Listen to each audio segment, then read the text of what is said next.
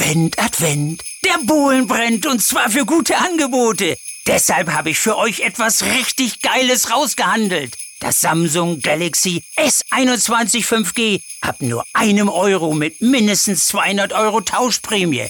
Bei Mobilcom Debitel. Hol's dir! Jetzt auf freenetdigital.de.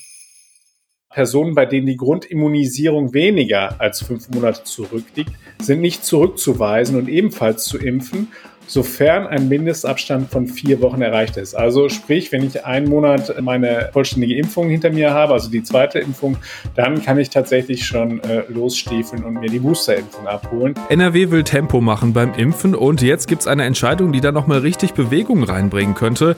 Ab sofort kann man sich die Boosterimpfung schon vier Wochen nach der zweiten Spritze geben lassen. Was dahinter steckt und wie es in NRW ansonsten vorangeht mit der Impfkampagne, da sprechen wir jetzt drüber. Bonn Aufwacher.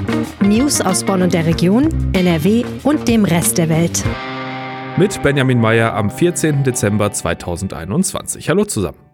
Wir starten den Aufwacher wie gewohnt mit den Nachrichten aus Bonn und der Region. Fünf Monate nach der Flutkatastrophe wird heute die A61 zwischen den Kreuzen Meckenheim und Kerpen auch in Richtung Venlo wieder eröffnet. Die offizielle Freigabe der Autobahn übernimmt NRW-Verkehrsministerin Ina Brandes am Meckenheimer Kreuz. Der Wagen der Ministerin wird am Vormittag den Konvoi anführen, der vom ehemaligen Rastplatz Wistbach bis zur Ausfahrt Rheinbach fahren wird. Hinter dem Konvoi kann sich dann der restliche Verkehr einreihen. Zuvor wird die Gelbmarkierung auf der A61 im Zulauf auf das Kreuz entfernt. Im Anschluss werden auch die beiden Verbindungen von der A565 aus Bonn und Gelsdorf kommend auf die A61 in Richtung Venlo geöffnet. Bereits am Montag wurde das Stück zwischen dem Kreuz Bliesheim und dem Dreieck Erftal freigegeben. Die A61 war besonders stark von der Flut im Juli betroffen. Es mussten Schäden an Böschungen, am Damm und am Entwässerungssystem der Autobahn behoben werden. Die Kinderärzte in Bonn sind eigentlich für die Impfungen von Kindern gerüstet, bislang fehlt es jedoch an Impfstoff. Mehrere Bonner Mediziner, die am Montag mit der Corona-Impfung von 5- bis 11-Jährigen beginnen wollten, mussten den Auftakt der Aktion zunächst verschieben. Der Impfstoff wird leider erst Dienstagabend verfügbar sein und wir mussten die ersten Impfungen auf Mittwoch terminieren, hieß es aus einem privaten Gesundheitszentrum, in dessen Partnerapotheke das Vakzin am Montagmittag dann aber doch noch eintraf. Wie erwartet steht der Impfstoff nicht unbegrenzt zur Verfügung, sondern kann seitens der Ärzte nur in Tranchen und festgelegten zeitlichen Abständen abgerufen werden. Die Stadt Bonn eröffnet in dieser Woche ihr neues Impfzentrum in der Bad Godesberger Stadthalle. Ab Freitag wird es vier Impfstraßen geben, von denen eine für Kinder reserviert ist.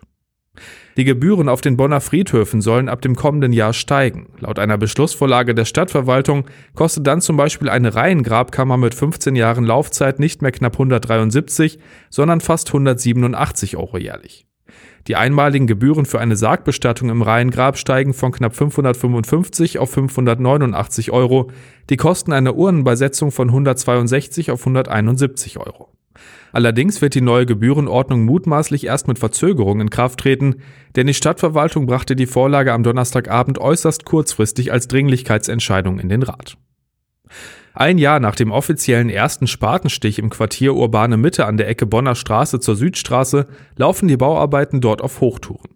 Im rückwärtigen Bereich des früheren Bauhofareals wurden eine große Tiefgarage und darüber zwei Wohngebäude für künftig insgesamt 22 barrierefreie und öffentlich geförderte Wohnungen hochgezogen. Und auch der nächste große Bauabschnitt, die Tiefbauarbeiten für ein Wohn- und Geschäftshaus an der Südstraße, sind kurz vor der Fertigstellung. Rund 16,5 Millionen Euro steckten die beiden Investoren in das Quartier. Zur Erschließung der beiden Wohngebäude, die im kommenden Jahr bezogen werden sollen, wurde eine neue Zufahrt von der Bonner Straße gebaut, einschließlich einer Linksabbiegerspur für aus Bonn kommende Autos. Auch die Anpassung des Geh- und Radweges an der Einfahrt wurden von den Investoren gezahlt. Und damit sind wir bei ganz NRW angekommen. Das Thema Impfen ist und bleibt wohl noch eine ganze Weile ziemlich wichtig, auch mit Blick auf die Omikron-Variante. Unser neuer Bundesgesundheitsminister Karl Lauterbach hat erst am Sonntag nochmal betont, dass die Boosterimpfung, also die dritte Impfung, Zitat, unfassbar wertvoll sei, um die Omikron-Welle abzuwenden. Genau diesen Booster kann man sich in NRW jetzt schon vier Wochen nach der zweiten Impfung abholen. Und darüber spreche ich jetzt mit Maximilian Plück, dem Leiter der Redaktion Landespolitik. Hallo Max. Hallo, grüß dich. Gibt gerade einiges zu besprechen, was die Impfkampagne in Nordrhein-Westfalen angeht. Wir starten aber jetzt natürlich mit dem Booster. Bislang sollten zwischen Zweitimpfung und Booster ja fünf bis sechs Monate liegen. Das sieht in NRW seit gestern anders aus, ne? Genau, also und zwar ist da gestern ganz frisch ein Erlass vom NRW-Gesundheitsministerium rausgegeben worden äh, der nochmal äh, ganz klar die Kommunen anweist, dass sie da äh, großzügiger sein sollen, beziehungsweise früher hieß es immer, dass sie großzügig sein sollen. Jetzt haben sie aber auch Gewissheit, inwieweit diese Großzügigkeit gehen muss. Und zwar ähm, heißt es da, Personen, bei denen die Grundimmunisierung weniger als fünf Monate zurückliegt, sind nicht zurückzuweisen und ebenfalls zu impfen sofern ein Mindestabstand von vier Wochen erreicht ist. Also sprich, wenn ich einen Monat meine vollständige Impfung hinter mir habe, also die zweite Impfung, dann kann ich tatsächlich schon äh, losstiefeln und mir die Boosterimpfung abholen. Das dürfte jetzt nochmal ordentlich Zug auch in dieses Impfgeschehen nochmal reinbringen. Fünf bis sechs Monate und vier Wochen, das ist schon ein kleiner Unterschied. Äh, wie kam es denn jetzt auf einmal zu dieser Entscheidung? Also das ist natürlich aufgrund der aktuell angespannten Situation. Also wir befinden uns ja mitten in der vierten Welle und man möchte da jetzt auf jeden Fall nochmal äh, ordentlich nochmal Druck reinbringen.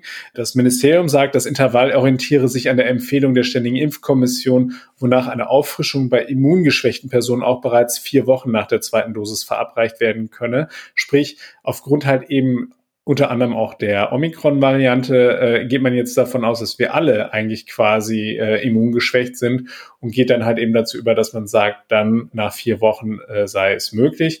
Das ist vor allem halt eben für viele Leute, die äh, bislang halt eben damit äh, einer gewissen Verunsicherung rangegangen sind. Wenn da vielleicht noch zwei, drei Wochen halt eben bis zu den fünf Monaten fehlen, ist das eine gute Nachricht, weil die halt eben jetzt wirklich losgehen können und sich boostern können. Tatsächlich ist es wohl so, dass auch schon erst äh, Arztpraxen schildern, dass dort teilweise Termine verfallen. Also das liegt beispielsweise daran, dass äh, viele Menschen halt eben, äh, die diese Boosterung unbedingt haben wollten, losgerannt sind und halt eben mehrgleisig gefahren sind und wer es dann nicht ordnungsgemäß macht, der lässt dann eben seinen Termin sausen, aber sagt halt eben der Arztpraxis nicht Bescheid. Das ist ziemlich schwierig, weil die natürlich dann den Impfstoff bestellt haben, je nachdem, wie halt eben die Nachfrage bei ihnen war. Und dann bleiben sie womöglich auf diesem Impfstoff sitzen. Da werden viele Arztpraxen das auch wahrscheinlich äh, schon, sagen wir mal, sehr äh, großzügig gehandhabt haben mit dieser Frist. Aber jetzt haben sie halt eben aufgrund dieser neuen Entscheidung von der NRW-Landesregierung jetzt auch rechtliche Sicherheit. Also es ist in Ordnung, wenn man halt eben vier Wochen nach der zweiten Impfung dann mit der Boosterung halt eben loslegen kann. Um im Blick zu behalten, wie gut es vorangeht und wo es vielleicht hakt, hat die NRW-Landesregierung vor kurzem ein Monitoring angekündigt, um bis auf die einzelnen Kreise genau abzubilden, wo es wie vorangeht, wo sich die Menschen impfen lassen und wo vielleicht nachgebessert werden muss. Uns liegen jetzt zum ersten Mal Daten dieses Impfmonitorings vor und du hast dir die mal angeschaut. Wie geht's denn insgesamt in NRW voran, also was die Impfkampagne angeht? Also dieses Impfmonitoring, was die Landesregierung aufgelegt hat, daraus geht hervor, dass da ordentlich Tempo gemacht worden ist in den äh, vergangenen Wochen. Also es, wir haben uns vor allem äh, die Daten besorgt von der 48. Kalenderwoche, das heißt also Ende November, äh, Anfang Dezember.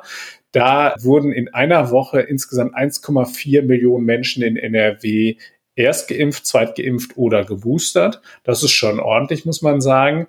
Wir sind insgesamt an einem Punkt, wo wir tatsächlich bei der Boosterung sehr, sehr gut dastehen, äh, muss man sagen, im Vergleich zu den anderen Bundesländern. Da hat NRW tatsächlich ordentlich Druck und Tempo gemacht. Wir sind bei den sogenannten Auffrischungsimpfungen tatsächlich das zweitbeste Bundesland nach dem Saarland. 26 äh, Prozent bei uns haben schon eine sogenannte Boosterimpfung bekommen. Aber, das muss man auch immer im Blick behalten, äh, wir sind halt eben noch nicht da, wo wir hinwollen beim Thema vollständige Impfungen. Also da ist es so, dass, dass Nordrhein-Westfalen immer noch bei den 72,8 Prozent liegt. Und insgesamt äh, sind wir ja äh, in Deutschland bei um die 70 Prozent. Also das ist, muss man sagen, derzeit einfach noch zu wenig. Es ging ja auch ganz konkret darum, wo sich die Menschen impfen lassen. Die Impfzentren wurden ja Anfang Oktober erstmal dicht gemacht. Jetzt sind einige wieder offen. Wie verteilt sich das denn jetzt im Moment? Also den Löwenanteil übernehmen tatsächlich die Arztpraxen, das muss man sagen. Knapp 78 Prozent der Impfungen, die in dieser ähm, 48. Kalenderwoche vorgenommen worden sind, sind in Arztpraxen durchgeführt worden. Die Impfstellen in Kreise waren dann halt eben für die verabreichten übrigen 22 Prozent zuständig. Wenn man genauso in die Zahlen hineinschaut, dann ist interessant, wenn man das unterscheidet nach den Erstimpfungen, ähm, dann kann man nämlich sehen, dass da deutlich mehr Leute bei der Erstimpfung gesagt haben, ich gehe halt eben zu dieser öffentlichen Impfstelle. Und das ist für mich auch ein Hinweis darauf, dass da tatsächlich sich das vollzieht, was ja viele äh, Gesundheitsexperten schon in der Vergangenheit immer vermutet hatten. Die haben gesagt, es gibt vor allem junge Menschen, die gehen nicht zur Impfung, weil die gar keinen Hausarzt haben. Und das heißt also, die wüssten gar nicht so genau, wo sie sich denn impfen lassen. Also insofern ist, ist diese Entwicklung äh, durchaus nachvollziehbar, die wir da jetzt gerade erleben. Also anscheinend nicht ganz unwichtig, dass es wieder Impfzentren gibt. Jetzt könnte man ja denken, dass es in der Stadt deutlich einfacher ist, einen Termin zu bekommen als in ländlicheren Gebieten.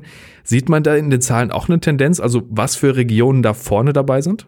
Es ist tatsächlich genau andersrum. Also man merkt, dass es in den ländlicheren Räumen in dieser Phase der Impfung äh, deutlich schneller und krasser vorangeht. Also wenn man sich das Münsterland anschaut mit den Kreisen Coesfeld, Steinfurt und Borken, da wird ordentlich Tempo gemacht. Also im westlichen Münsterland scheinen die Leute äh, alles zu impfen, was nicht bei drei auf dem Baum ist. Mehr als zehn Prozent der Bevölkerung sind dort eben in dieser Kalenderwoche äh, geimpft worden. Wir haben dann ähm, Gegenbeispiele jetzt aus städtischeren Regionen, also beispielsweise Mönchengladbach kommt gerade mal auf eine Quote in dieser Woche von 5,75.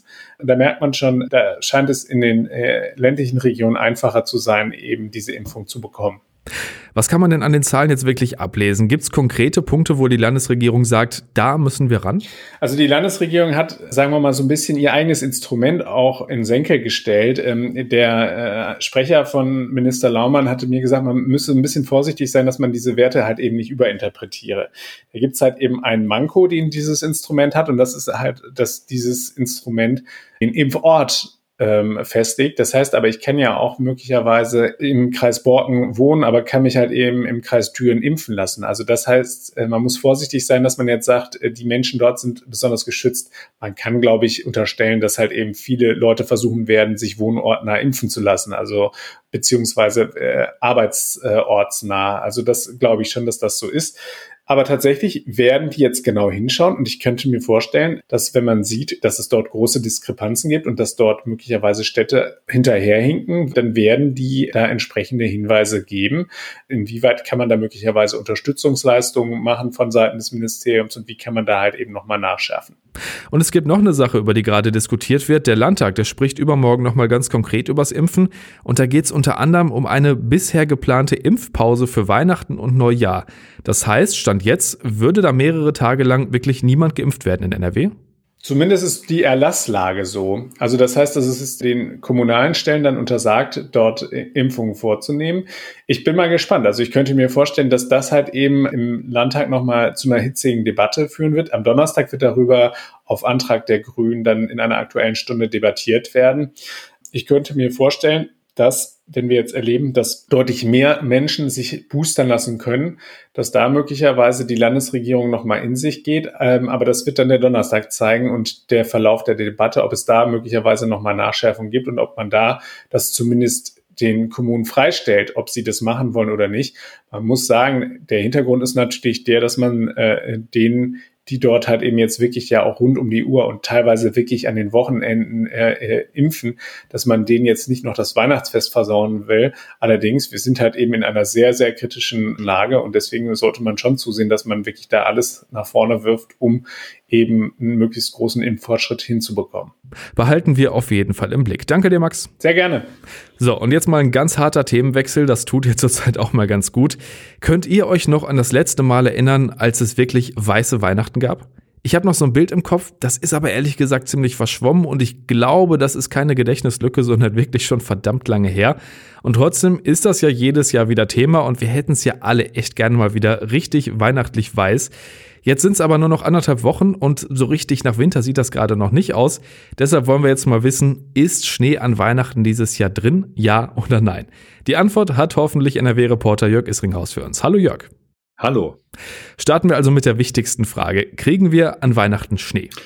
Ja, wenn man jetzt ganz ehrlich ist, man kann es noch nicht sagen. Es ist einfach noch äh, ein bisschen zu früh. Äh, normalerweise sind so diese Wettervorhersagen im Bereich von vier, fünf Tagen eigentlich mittlerweile relativ genau, aber wir sind ja jetzt noch so zwölf Tage, würde ich sagen, entfernt von Heiligabend. Also ist es äh, etwas kritisch.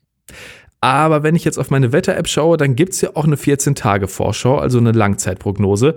Äh, was sagt die denn im Moment?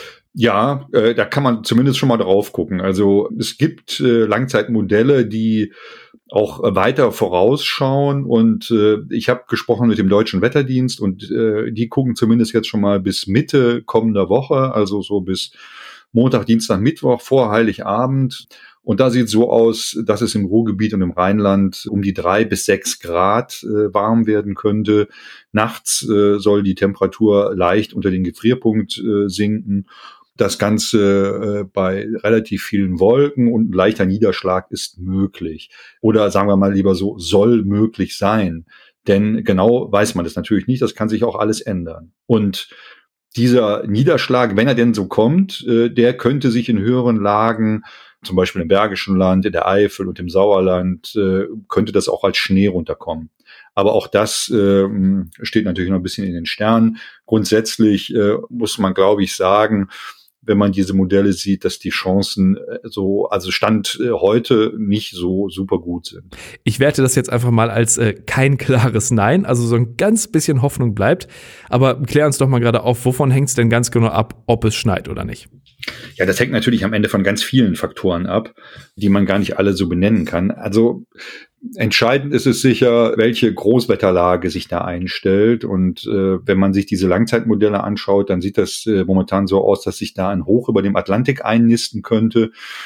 Das soll angeblich oder möglicherweise sehr weit nach Norden reichen und könnte dann dafür einen sogenannten Polarwirbelsplit sorgen dieses Ereignis, das tritt eigentlich äh, relativ häufig immer so gegen, meist oft so gegen Ende des Winters ein. Das besagt im Grunde, äh, dass dieser Polarwirbelsplit, das ist also eine Luftströmung, auf der Nordhalbkugel sich dann teilt und dann hängt es davon ab, wo das Hoch sitzt, weil dann auf der einen Seite quasi warme Luft äh, nach Süden strömt und auf der anderen Seite eiskalte Winterluft. Generell kann man aber sagen, dass wenn es dazu kommt, zu diesem sogenannten Polarwirbelsplit, dass dann die Chancen dafür steigen, dass es doch äh, ein strengerer Winter oder kälterer Winter wird. Und wenn dann die anderen Bedingungen drumherum auch stimmen, kann es natürlich auch zu Niederschlag kommen und dann auch zu Schnee. Also alle Fans von Weißen Weihnachten müssen auf äh, Polarwirbelsplit hoffen. Ja, zumindest steigt damit die Wahrscheinlichkeit.